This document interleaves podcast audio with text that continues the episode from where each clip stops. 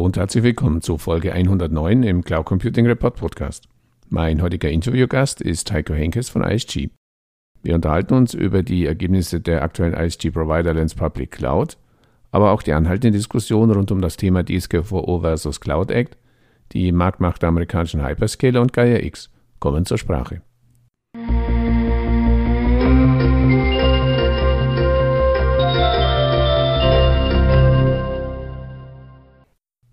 Hallo Herr Enkes, herzlich willkommen zum Interview für den Cloud Computing Report Podcast. Wir hatten ja schon einmal das Vergnügen miteinander. Dennoch bitte ich Sie für alle diejenigen, die uns heute zum ersten Mal zuhören, sich kurz in zwei, drei Sätzen vorzustellen.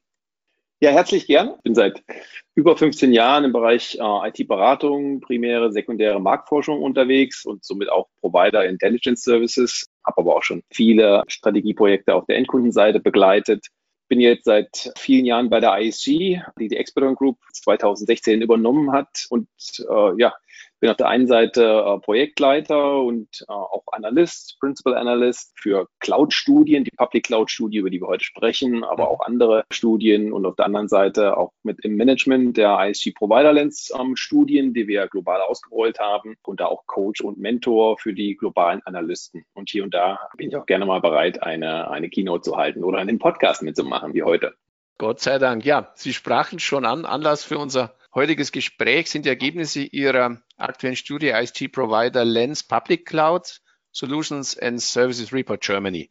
Können Sie die wichtigsten Daten und Fakten zur Umfrage kurz zusammenfassen?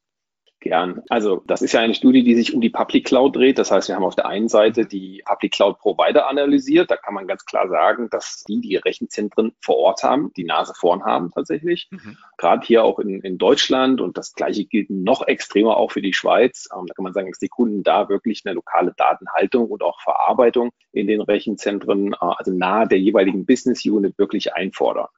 Laut unserer Studie kann man auch sagen, dass vor allem die großen Hyperscaler-Anbieter ähm, wie eine AWS, eine Microsoft, eine Google und andere auch wirklich stark von der, von der Pandemie profitieren. Ja, also mhm.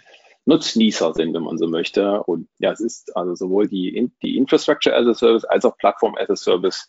Dieses Segment, das haben wir dieses Jahr, also 2020, in dem Report auch erstmals zusammengefasst, weil sich wirklich immer schwerer trennen lässt aber auch Software as a Service, dass sie stark angewachsen sind und auch die zugehörigen Managed Services, die auch im vierten Quartal nochmal über zehn Prozent zugelegt haben, im, im Gesamtbereich 14 Prozent. Und da kann man wirklich sagen, dass im, im gesamten Anstieg äh, ISG auch übers Jahr einen Prozentsatz von 21 Prozent Zuwachs zu verzeichnen hat in Bezug auf Volumen und Verträge im IT-Outsourcing. Das zeigt natürlich auch, dass äh, Kunden dabei sind, sich zu verändern, dass sie Hilfe brauchen. Das heißt, das gesamte Thema Partnermanagement ist da ganz, ganz wichtig ähm, und überhaupt Partnerökosystem, was wir ja auch mit in dieser Studie analysiert haben, äh, wo wir sehen, dass die Partner, das ist auch so eine Key Essenz, sich weiter reinbohren in diese Plattformen, weiter spezialisieren, zertifizieren, um eben mit dieser Fülle von Innovationen und der Geschwindigkeit umgehen zu können.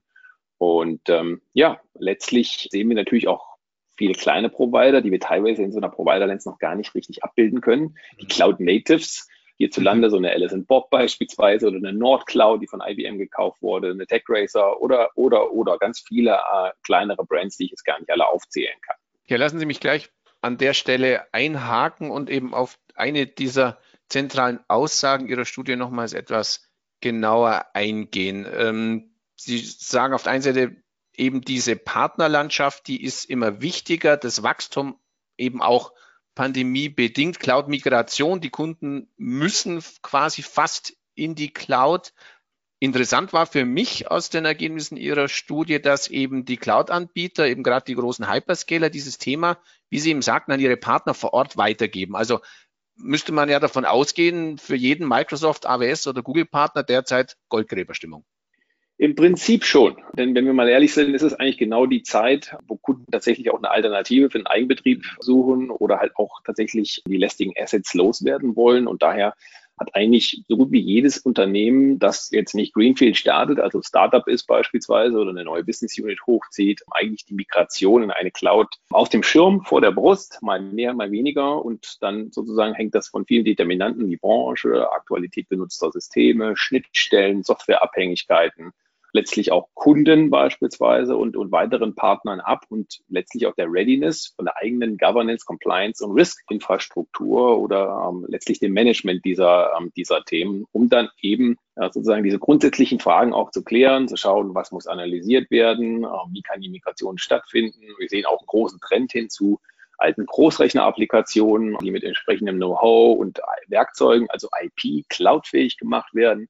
Das ist relativ on vogue, würde ich sagen. Wir sehen aber natürlich auch, dass die Quick Wins äh, sozusagen durch Lift and Shift en vogue sind. Und, äh, und das ist das, wo mir immer so ein bisschen das Herz blutet. Teilweise sehe ich natürlich den, äh, den Need, wenn man so, wie man so schön neudeutsch sagt, also auch ja. schnell tatsächlich diese Erfolge zu erzielen. Andererseits muss man auch sagen, dass diese Komplexität des Aufräumens, Konsolidierens eigentlich vorher stattfinden sollte. Und mhm. Ja, mhm. ähm, das ist natürlich auch Sache der Partner, die dann auch die Expertise reinbringen, um halt Applikationslandschaften zu klassifizieren, äh, zu bewerten und dann halt eine Roadmap für die Migration und Implementierung der neuen Lösung auf die Beine zu stellen. Ja, Edge Computing oder die Edge Cloud wird in dem Kontext auch immer wichtiger, muss man sagen, weil natürlich im Zuge der fortschreitenden Digitalisierung das Speichern und die Strukturierung großer Datenmengen immer wichtiger wird und einfach alles in die vergleichsweise entfernte Public Cloud zu schieben, wobei ich habe ja gesagt, lokale Rechenzentren sind key und das wird auch immer mehr und es gibt auch Partnerschaften mit Colocation-Providern etc. bis hin zu lokalen Appliances. Also das verschwimmt so ein bisschen ist trotzdem aktuell noch keine perfekte Lösung. Das heißt, manchmal ist ein Echtzeit-Datenabgleich für äh, kritische Produktionsumgebungen, Maschinen oder gar Mixed Reality-Anwendungen, die immer mehr hochpoppen, auch wirklich wichtig. Da muss halt die Datenhaltung, Analyse, das Processing sozusagen nahe des Users geschehen, sonst funktioniert das halt nicht so richtig. Und ähm, mhm. auch da sind wieder die Public Cloud Provider aktiv. Da gibt es Greengrass von AWS oder Azure IoT Edge beispielsweise. Ja. Solche Lösungen helfen den Kunden dann auch endlich mal Mehrwerte aus ihren massiven lokalen Daten zu schaffen. Also bis vor zwei, drei Jahren hat man da nur ein, zwei Prozent der anfallenden Daten ausgewertet und daraus irgendeine Analyse gezogen und eine Konsequenz fürs Geschäft. Das muss man sich mal auf der Zunge zergehen lassen. Das ändert sich aber tatsächlich immer mehr und somit haben dann auch die Public Cloud Provider, würde ich auch als Trend sehen, immer mehr den Fuß in der Private Cloud sozusagen oder in dem On-Premise Data Center. Ne? Da, wo sozusagen auch noch viele Daten liegen und viele Systeme für den täglichen Gebrauch und das Geschäft vorzufinden sind.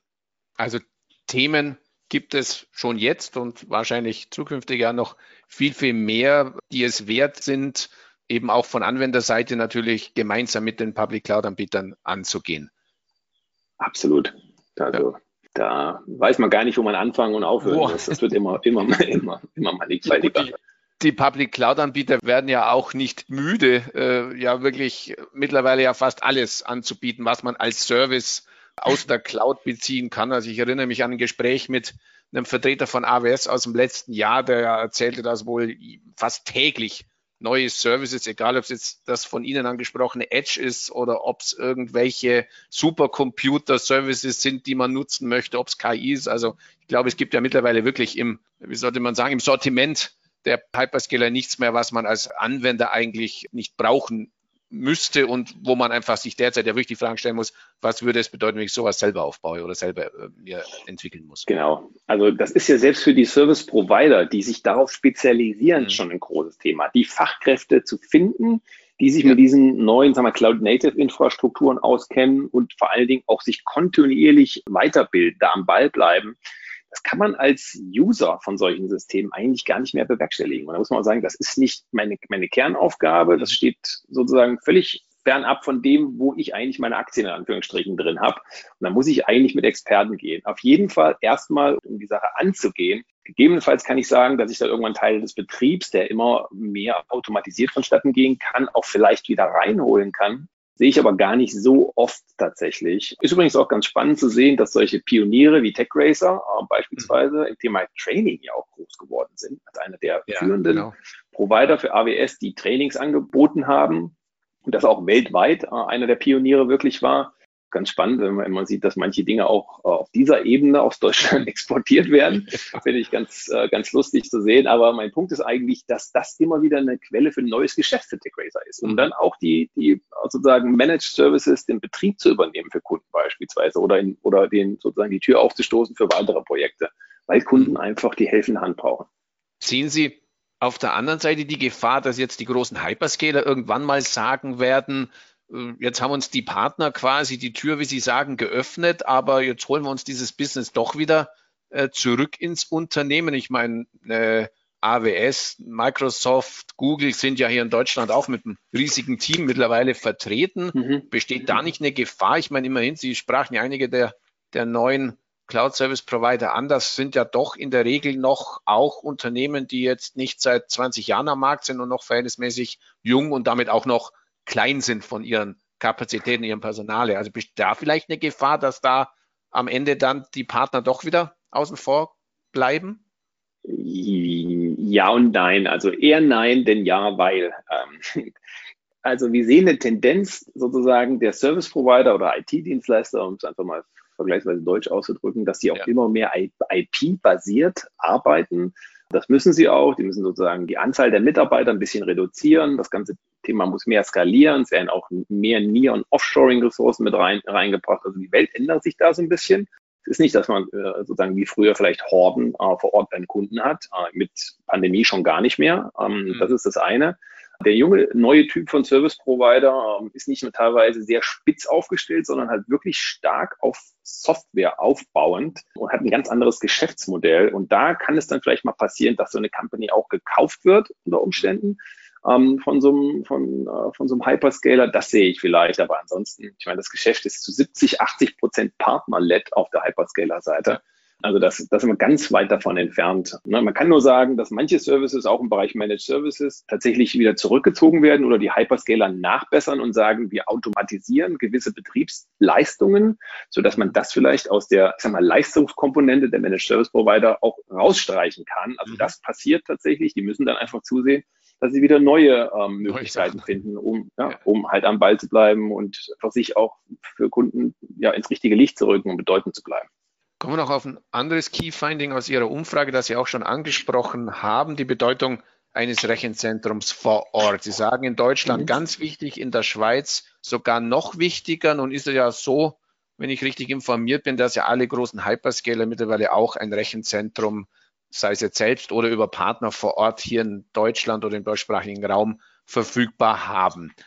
Außer Acht bleibt da aber die von speziell Datenschutzaktivisten wie zum Beispiel dem berühmt-berüchtigten Max Schrems ja immer wieder vorgebracht ist, Sorge, dass laut Cloud Act US-Behörden Zugriff auf die Daten auch eben in diesen deutschen Rechenzentren gewährt mhm. werden muss, ohne dass der Anwender davon in Kenntnis gesetzt wird und das eben genau einen Verstoß gegen die in Europa geltende DSGVO darstellt. Wie bewerten Sie diesen Widerspruch und vor allem in Ihren Gesprächen mit den Hyperscalern, wie reagieren die? Haben die das auf der Agenda? Gibt es da Lösungsansätze?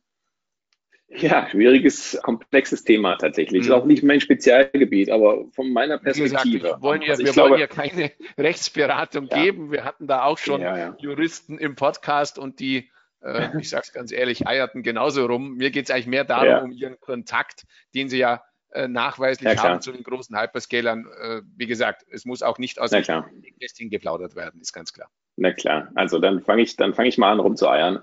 Also ich glaube, neben diesen regulatorischen Bestimmungen und dem Thema der Vor-Ort-Datenhaltung spielen natürlich auch Latenzanforderungen eine Rolle. Das, das sozusagen ist immer ein Thema, warum Kunden die Daten möglichst nah bei ihnen haben möchten. Und das spricht dann auch für eine europäische Datenhaltung auf der einen Seite. Aber eigentlich müsste es ja ein Betriebsmodell sein. Da kommen wir aber vielleicht ähm, später noch zu. Ähm, genau. Also das Ende des Datenschutzabkommens Privacy Shield zwischen der äh, EU und den USA hat natürlich nochmal die Forderung des Marktes nach vor Ort Rechenzentrum und eigentlich auch dieser europäische Betriebshoheit und Führung nochmal verstärkt und unterstrichen. Mhm. So, dieser äh, Homeland Security Act verpflichtet ja die US-Unternehmen und Bürger letztlich auch dazu, mindestens auf Antrag von einer Behörde, eben bei der Sammlung von Nachweisen zu Sachverhalten, diese in der inneren Sicherheit in Fragen, ähm, die die gefährden könnten, zu unterstützen. Um diesen Anforderungen der DSGVO aber gerecht zu werden, müssen bei sogenannten Data Processing Agreements, wie man so schön sagt, mit Anbietern, mhm. die halt nicht im europäischen Wirtschaftsraum als Geltungsbereich verordnet sind, halt entsprechend individuelle den Bedingungen der DSGVO entsprechend, also einzelvertragliche Vereinbarungen getroffen werden.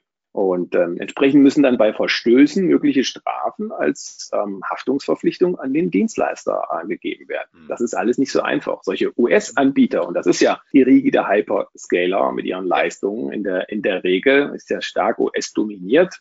die bieten ja primär sozusagen standardisierte Katalogware, mehr oder weniger, auf mhm. Knopfdruck, Services on Demand. Und ähm, die werden eigentlich daher allein schon ähm, regelmäßig nur bei wirklich großen Vertragsvolumen auf Verhandlungen sich einlassen, ähm, hinsichtlich Standardkonditionen ähm, und auch Maßnahmen zur Minderung dieses Haftungsrisikos ergreifen. Mögliche Maßnahmen wären wiederum vielleicht die Auslagerung äh, relevanter Betriebsanteile an europäischen Rechenzentrumsbetreiber, dessen EU-Mitarbeiter dann den Regeln des Homeland Security Acts nicht unterliegen und Folge leisten mhm. müssen. Wir hatten ja sowas auch mit der Microsoft ja. Deutschland Cloud beispielsweise, genau. kennen wir alle noch. Das hat ja nicht so richtig funktioniert. Ganz kurz und knapp, das war zu teuer, ne? ich glaube 18 Prozent im Schnitt teurer und ja. auch zu langsam und dann auch nicht integrierbar in den Rest der Public Cloud Welt von Azure bei Microsoft. Also das funktioniert so nicht. Das hat man da auch aufgegeben.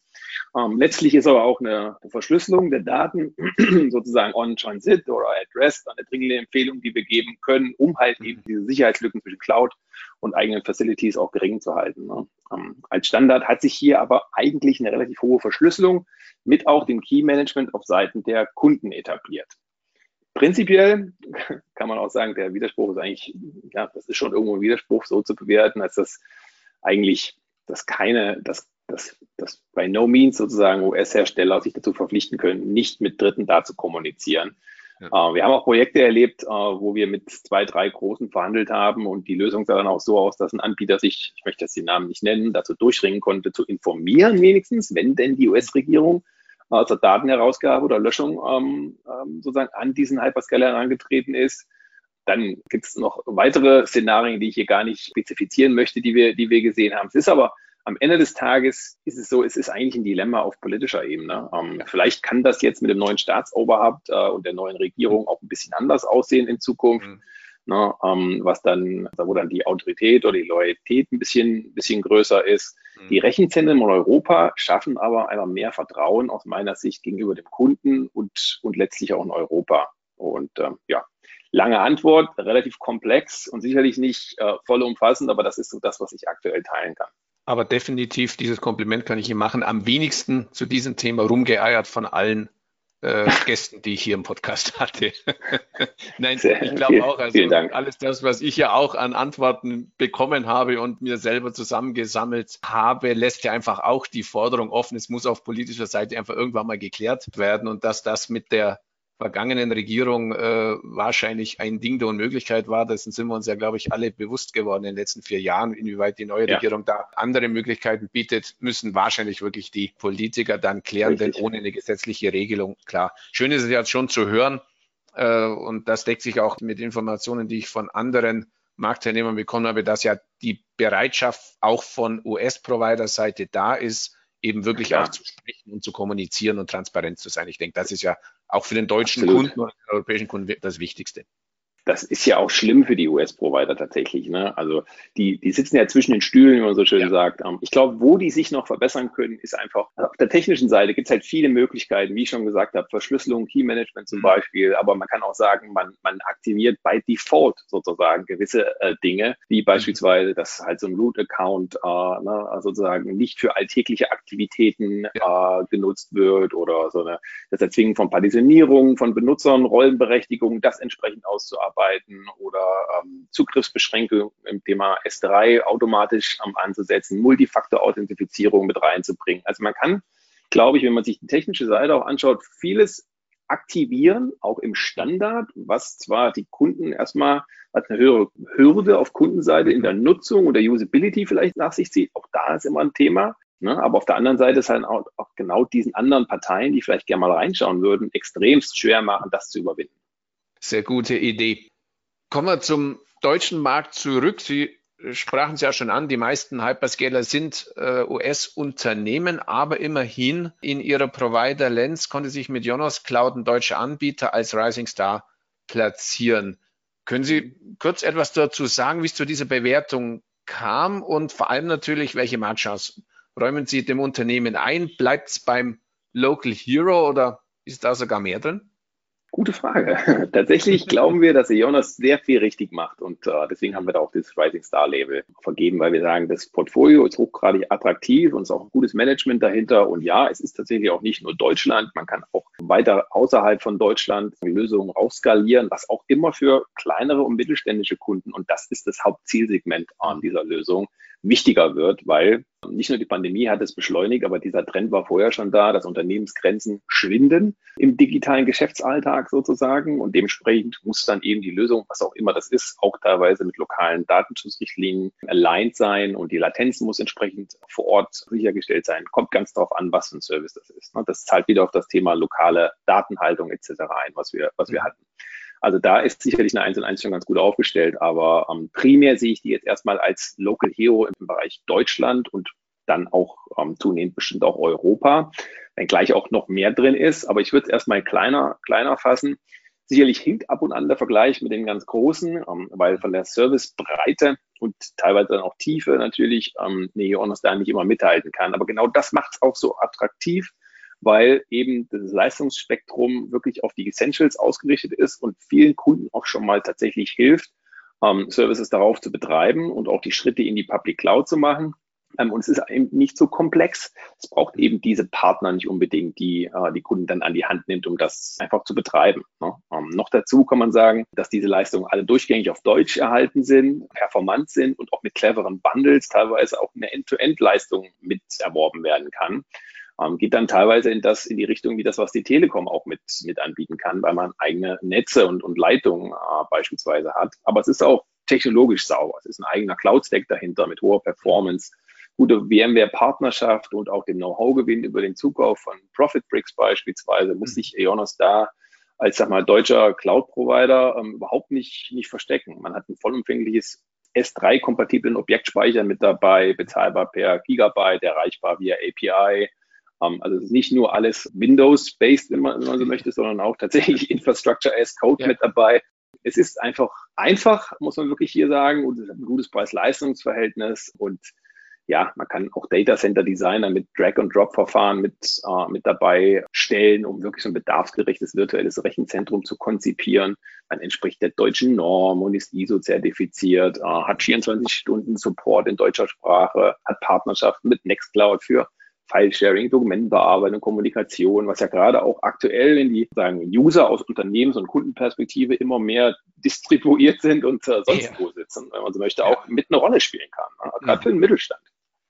Hätte ich gleich die nächste Frage. Sie sprachen die Telekom an. Ähm, also ja. technologisch scheint ja eben der Vorsprung der Hyperscaler uneinholbar zu sein, auch wenn es Jonas wohl ganz gut hinbekommen hat, da ein Portfolio aufzubauen. Ähm, ja.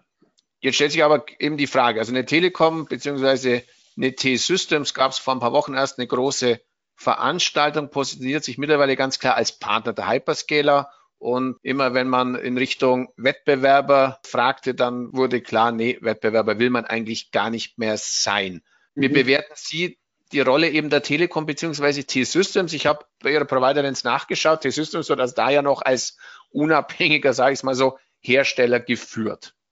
Ja, wir haben, äh, wir haben die äh, T-Systems respektive Telekom mit der auch Open Telekom Cloud und so mit dem Public Cloud Offering, was auch wirklich von Grund auf als skalierendes Konstrukt aufgebaut wurde, dahin drin. Äh, und die sind auch einer der führenden Provider hierzulande, ähm, werden aber für den ähm, Use Cases an vielen Stellen auch ein bisschen anders genutzt als die Services, die auf einer AWS und Azure okay. zum Laufen und Tragen kommen, wenn man so möchte.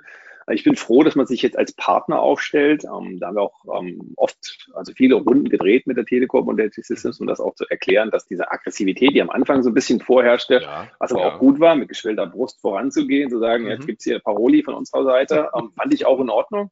Aber das mhm. war natürlich, das war natürlich sehr, sehr schwierig. Äh, und ich erkläre auch warum. Ganz einfach, weil natürlich allein schon, wenn man sich anschaut, wie viel Research and Development Spend diese großen Hyperscaler an den Tag legen. Ja, um, ähm, da, da, reden wir von Milliarden. Ich glaube, bei einer, bei einer Amazon sind das in Summe 30, 40 Milliarden. Das wird immer weiter gesteigert. Ne? Und 2019 waren es, glaube ich, beim Microsoft mit 16. Also das sind Unsummen, wenn man so möchte, die da reingepumpt gepumpt werden, ähm, um die Services äh, zu optimieren und neue Dinge da, da sozusagen mit zu implementieren.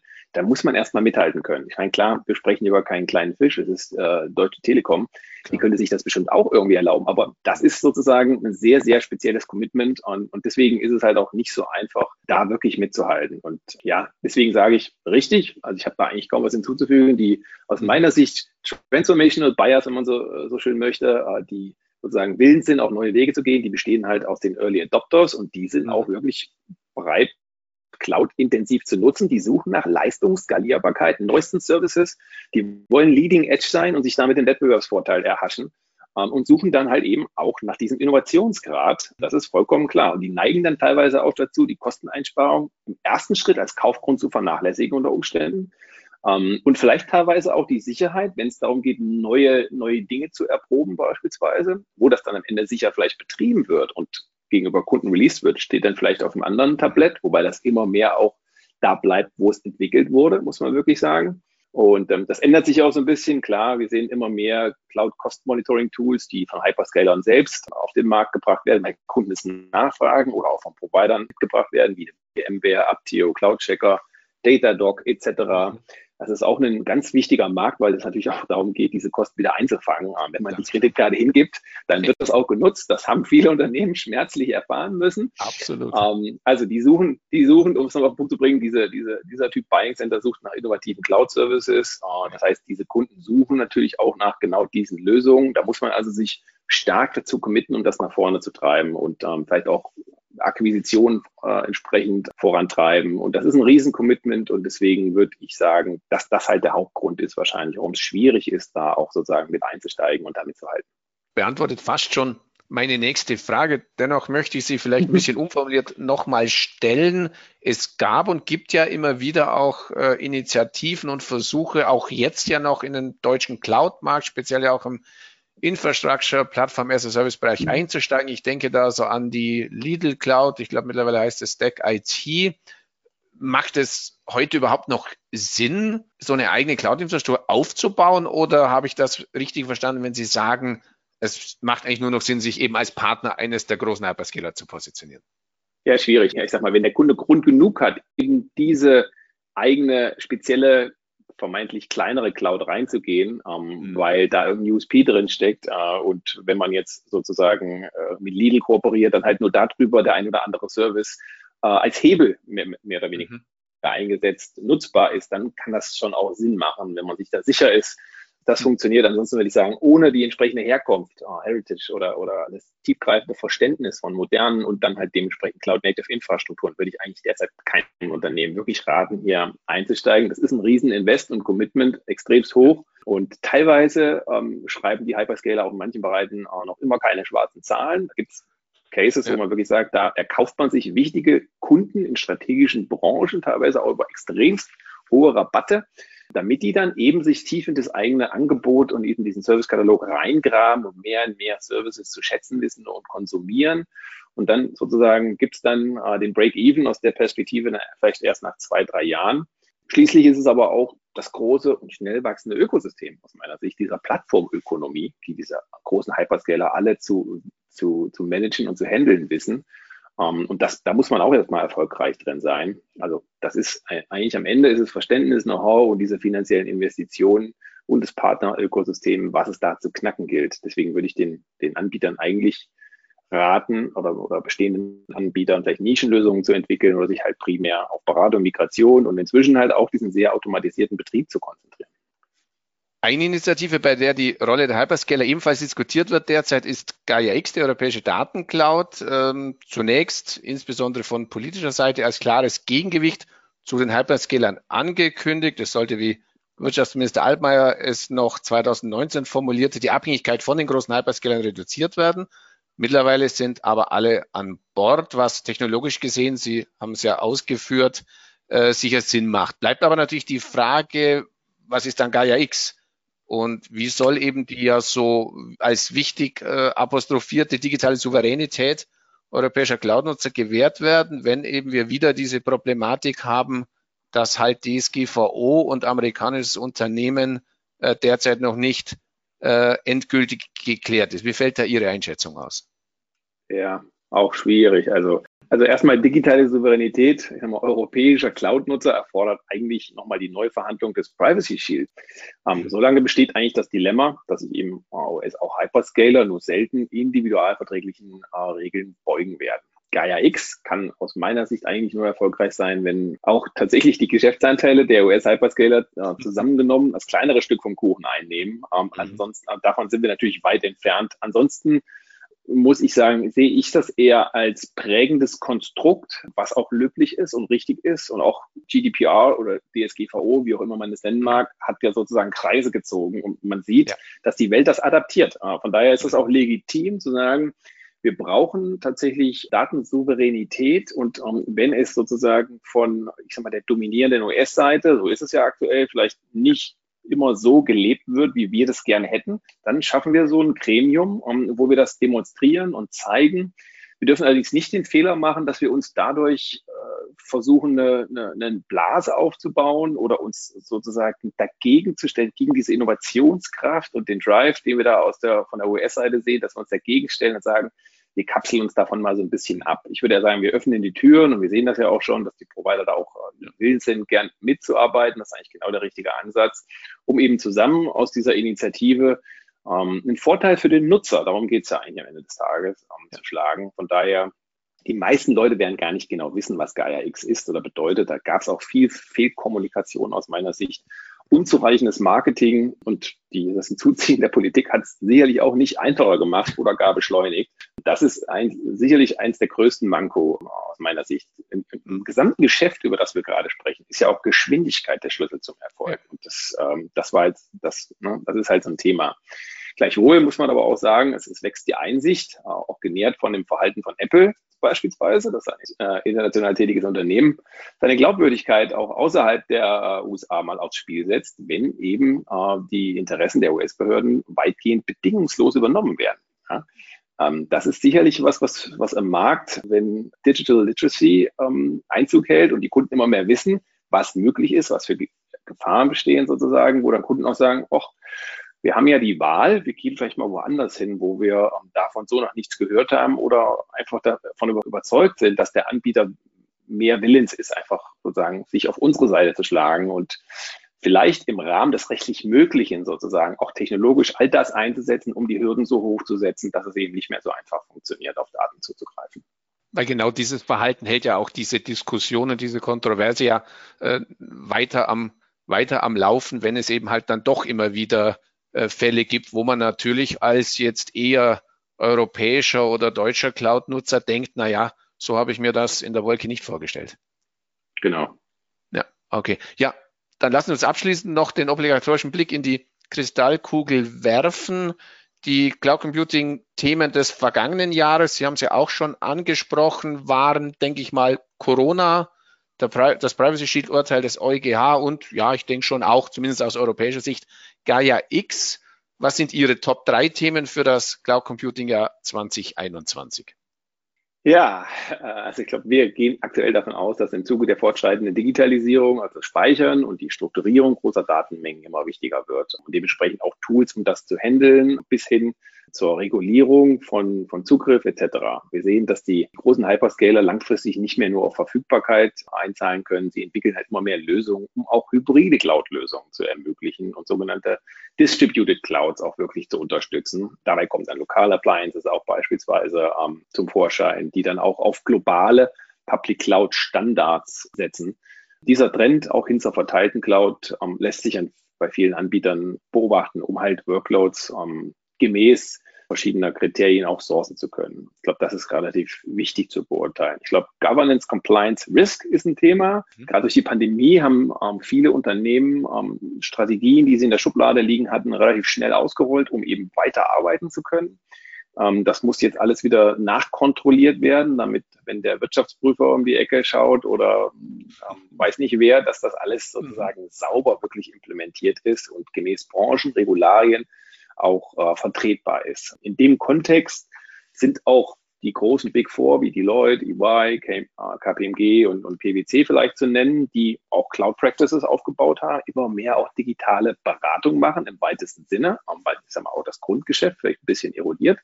Das muss man auch so sehen. Ähm, das heißt, die mhm. gehen da auf ähm, solche Provider wie äh, natürlich ein Accenture allen voran. Die haben das größte Cloud-Invest getätigt. Vergeht auch kein Monat, wo die nicht eine Company kaufen in dem Bereich Cloud, by the way.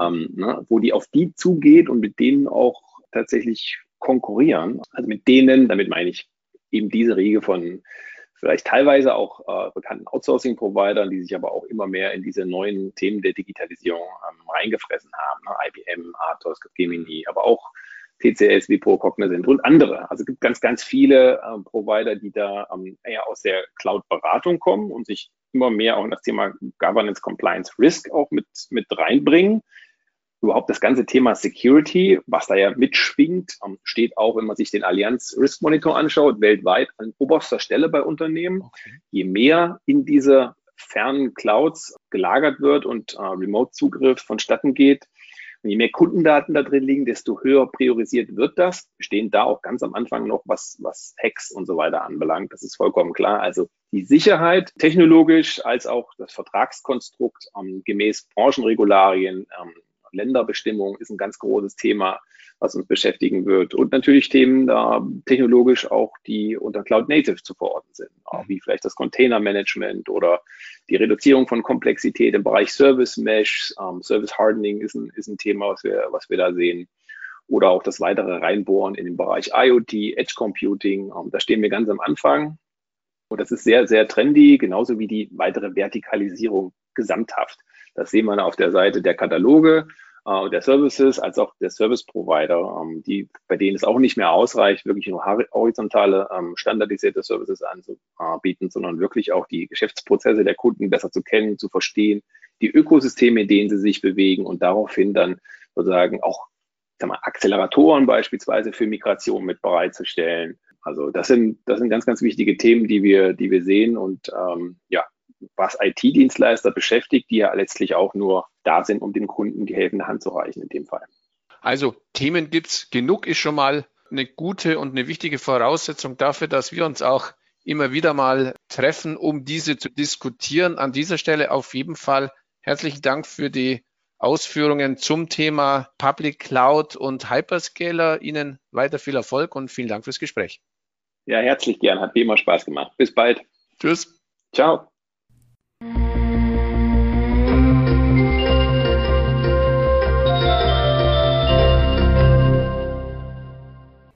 An dieser Stelle herzlichen Dank für Ihr Interesse. Die Shownotes zu dieser Folge finden Sie im Cloud Computing Report Podcast unter www.cloud-computing-report.de Podcast-Folge 109. Falls Sie regelmäßig an aktuellen News zum Thema Cloud Computing in Deutschland interessiert sind, abonnieren Sie uns am besten auf Spotify, Apple Podcasts oder Google Podcasts oder in der Podcast-App Ihres Vertrauens. Und wenn Ihnen gefällt, was Sie da hören, freuen wir uns natürlich immer über ein entsprechendes Like. So viel für heute. Vielen Dank für Ihr Interesse und bis zum nächsten Mal. Ihr Werner Grohmann.